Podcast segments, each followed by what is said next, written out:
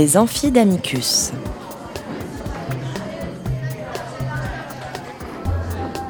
Amicus Radio invite des professeurs de droit, des chercheurs et des professionnels à venir faire cours dans leur spécialité. L'occasion pour un fin spécialiste de relever le défi de traiter en cinq épisodes d'une question juridique essentielle. Aujourd'hui, Charlotte Michon, experte en droits humains et devoirs de vigilance des entreprises et future avocate sur ces questions, nous parle du devoir de vigilance.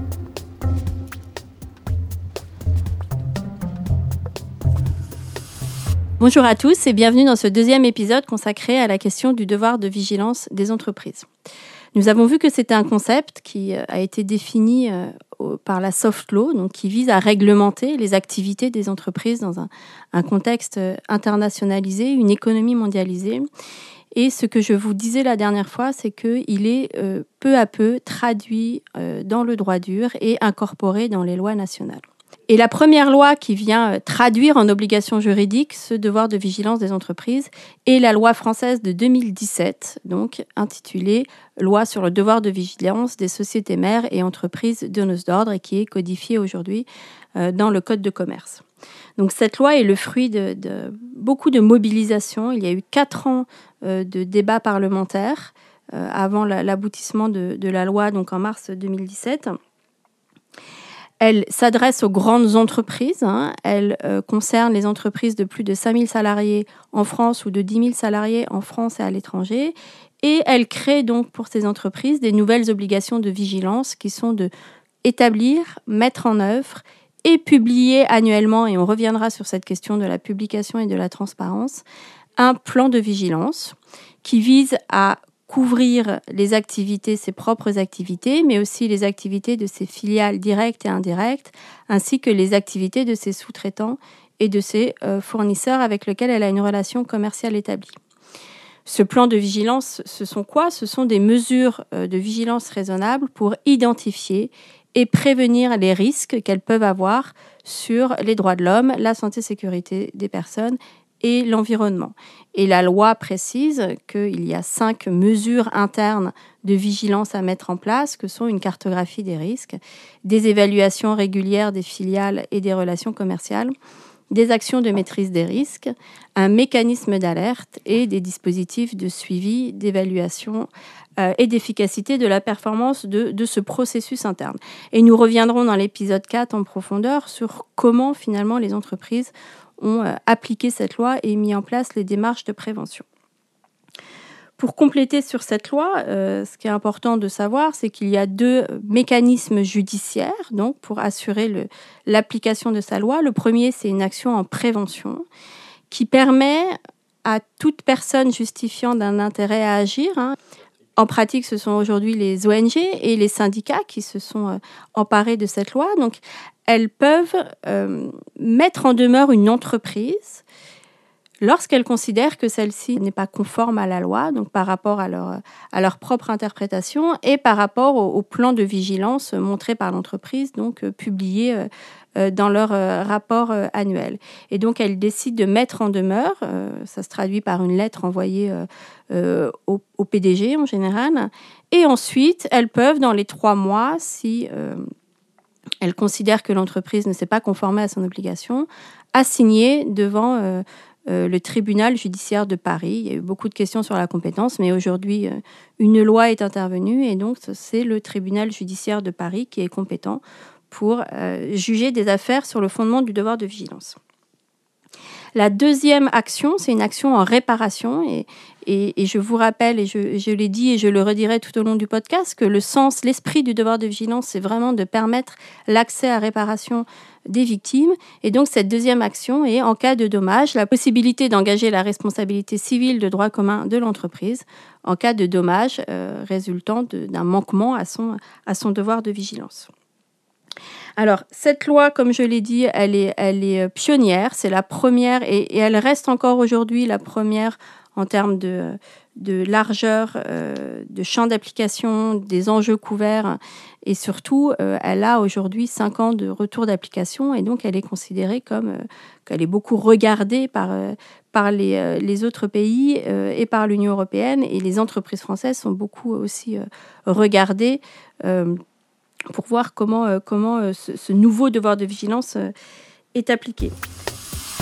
Et je vous propose donc, euh, en conclusion de, de, de, de l'exposé sur cette loi française, d'écouter les propos du rapporteur euh, de cette loi, Dominique Potier, lors de l'adoption euh, de la loi, donc le vote final à l'Assemblée nationale en mars 2017, qui rappelle le, le, sens humaniste de cette loi et, et l'esprit de, de la loi. Alors je crois profondément que cette loi, au nom de ses valeurs, nous permet de poser des rives elle nous permet cette troisième voie étroite entre la rétractation du monde, celle suscitée par le souverainisme et les populismes de tout poil. Elle nous permet d'échapper à la rétractation comme à une mondialisation ultralibérale et sans foi ni loi. Elle nous permet de mettre de l'ordre dans les sociétés qui ont été fondées après la Révolution française pour donner leur liberté d'association aux individus, aux sujets devenant libres. Mais ces mêmes sociétés qui doivent nous affranchir de la tyrannie ne doivent pas, aujourd'hui, parce qu'elles seraient obscures, fabriquer d'autres tyrannies pour d'autres temps. Je crois profondément que le combat au bout du monde, comme au bout de la rue pour la dignité des travailleurs et des hommes, est le même combat. Je crois profondément que l'état de droit n'a pas à se rétracter et à être diminué dans une mondialisation libérale, mais que l'avenir du monde passe dans l'extension de l'état de droit. Je crois profondément à ce monde d'après, celui qui va limiter les pillages et les gaspillages, respecter profondément les ressources naturelles et les ressources humaines. Je crois à cette extension de l'état de droit et à ce sens premier du mot prospérité. Je crois que l'Europe sera le berceau naturel où devra s'épanouir cette loi et donc Dominique Potier l'avait bien pressenti. Hein, euh, c'est une loi, la loi française euh, avait vocation à être étendue à d'autres euh, pays et surtout au niveau de l'Union européenne. Et nous avons eu un projet de, de directive au niveau de l'Union européenne, donc présenté pour l'instant par la Commission européenne. C'était un projet qui était très attendu. Ça faisait deux ans qu'il avait été qu'il avait été annoncé. Et donc ce projet de directive vise à créer une nouvelle obligation juridique de vigilance. Ce projet est largement inspiré par, euh, par la loi française, mais aussi dans une certaine mesure par la loi euh, allemande qui est intervenue en juin dernier et qui, euh, pareil, vise à créer aussi pour les entreprises allemandes cette même obligation de vigilance. Alors, les grands enjeux, nous n'avons pas encore donc le texte définitif hein, du projet de directive, puisque c'est euh, un projet présenté par la Commission. Il est en discussion auprès du Conseil et du Parlement. Et nous espérons un, projet final d'ici 18 mois pour euh, une application dans les États membres en 2025-2026, compte tenu du temps du délai de transposition. Mais on peut déjà esquisser ce que pourrait être le futur devoir de vigilance européen. Alors déjà, et si nous comparons par rapport à la loi, française, donc c'est un devoir de vigilance élargi puisqu'il touche beaucoup plus d'entreprises. Il touchera a priori les entreprises de plus de 500 salariés et 150 euh, millions de euros de chiffre d'affaires. Et pour les secteurs les plus, euh, les plus impactants, ceux qui ont le plus de risques en matière de droits de l'homme et d'environnement, que sont le secteur textile, l'agriculture et le secteur extractif, la directive, le projet directif prévoit que ce sera étendu aux entreprises de plus de 250 salariés et de 40 millions de chiffre d'affaires, ce qui représenterait au final 1% de toutes les entreprises euh, européennes. Ce qui est intéressant aussi, c'est que ce projet de directive prévoit aussi l'application aux entreprises tiers, c'est-à-dire aux entreprises qui ne sont pas immatriculées sur le territoire de l'Union européenne, mais qui ont des activités commerciales sur le territoire de l'Union et qui euh, respecteraient les mêmes seuils, étant entendu que le seuil de chiffre d'affaires concerne les activités dans l'Union européenne et non les activités euh, globales des entreprises. Concernant les activités couvertes, le projet de directive apporte des précisions par rapport à la loi française, puisqu'il parle des sociétés, bien sûr, mais aussi de ses filiales directes et indirectes. Mais concernant les relations commerciales, et c'était un véritable enjeu hein, de savoir jusqu'où le devoir de vigilance pouvait aller, jusqu'où on peut demander aux entreprises d'être responsables pour des actions, pour des pratiques commises par leurs fournisseurs. Et donc le projet de, directive prévoit que les relations euh, commerciales peuvent être directes, c'est-à-dire finalement les, relations euh, contractuels, les fournisseurs, les premiers fournisseurs des entreprises, qu'on appelle les fournisseurs de rang 1, mais aussi que euh, le devoir de vigilance, que la démarche de vigilance de l'entreprise doit couvrir les activités sur toutes les chaînes d'approvisionnement et donc euh, remonter euh, après le rang 1 jusqu'au rang 2, jusqu'au rang 3, etc. Et ça, ça va être des véritables questions de savoir juridiquement hein, comment on peut mettre en cause la responsabilité d'une entreprise pour des pratiques sur lesquelles elle n'a pas forcément l'influence ni même la visibilité dans le cadre de ses activités à préciser aussi que la directive parle bien de toute la chaîne de valeur et donc concerne aussi et cite l'exemple des banques qui euh, vont devoir mettre en place une certaine vigilance par rapport euh, à l'aval de leurs activités finalement et par rapport au financement et euh, elles doivent regarder les risques liés à des pratiques attentatoires aux droits de l'homme et à l'environnement qui seraient commises autour des projets qu'elle finance ou qui seraient commises par des entreprises qu'elle finance. Et donc, on a bien le côté aussi euh, euh, aval de la chaîne de valeur. La principale avancée du projet de directive, c'est la création d'une autorité de supervision. Donc, il y aura des autorités de supervision nationales et une autorité qui seront coordonnées aussi au niveau euh, européen.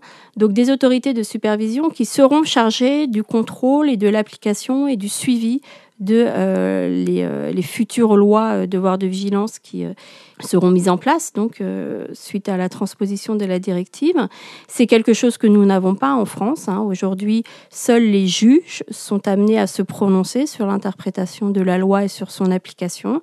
Donc là, il y aura une autorité dont les contours restent à définir, mais une autorité administrative qui permettra finalement d'assurer une uniformisation dans l'application de la loi, dans l'application de l'obligation de vigilance, mais aussi a priori qui aura des pouvoirs d'enquête et de contrôle et de sanctions administratives à l'encontre des entreprises qui ne respecteraient pas euh, leur obligation de vigilance. Nous attendons la directive européenne. En parallèle, il y a d'autres pays européens qui ont développé ou qui prévoient de développer euh, plus, rapidement euh, des, lois équivalentes à la loi française, donc qui visent à, à la création d'obligations de vigilance directement pour les entreprises. Il faut noter qu'à côté de ce devoir de vigilance générale, donc finalement, qui s'applique sur, des enjeux euh, larges, qui s'applique pour toutes les entreprises, il y a aussi, et notamment au niveau de l'Union, des réglementations qui visent à créer des devoirs de vigilance renforcés. Euh, il y a des règlements européens, par exemple, sur la question des minerais de conflit, sur la question de la déforestation, qui visent à, à demander aux entreprises d'exercer leur vigilance, notamment de tracer et de s'assurer dans leur chaîne d'approvisionnement qu'il n'y a pas d'atteinte, qu'elles ne bénéficient pas d'atteinte euh, aux droits de l'homme et à l'environnement. Voilà un, panorama très, très rapide de euh, l'obligation juridique de vigilance, donc qui aujourd'hui se matérialise surtout par la loi française et par le projet de directive européenne. Je vous remercie de m'avoir écouté. On se retrouve pour le prochain épisode qui est consacré aux différents acteurs du devoir de vigilance. Cet épisode des Amphis d'Amicus a été préparé avec l'aide de Sarah Albertin et Léa de Lyon. À la réalisation, Léobardo Arango. Vous trouverez toutes les références et informations complémentaires sur notre site radio.amicus-curiae.net, rubrique Les Amphis d'Amicus. N'oubliez pas de vous abonner et de nous suivre sur les réseaux sociaux.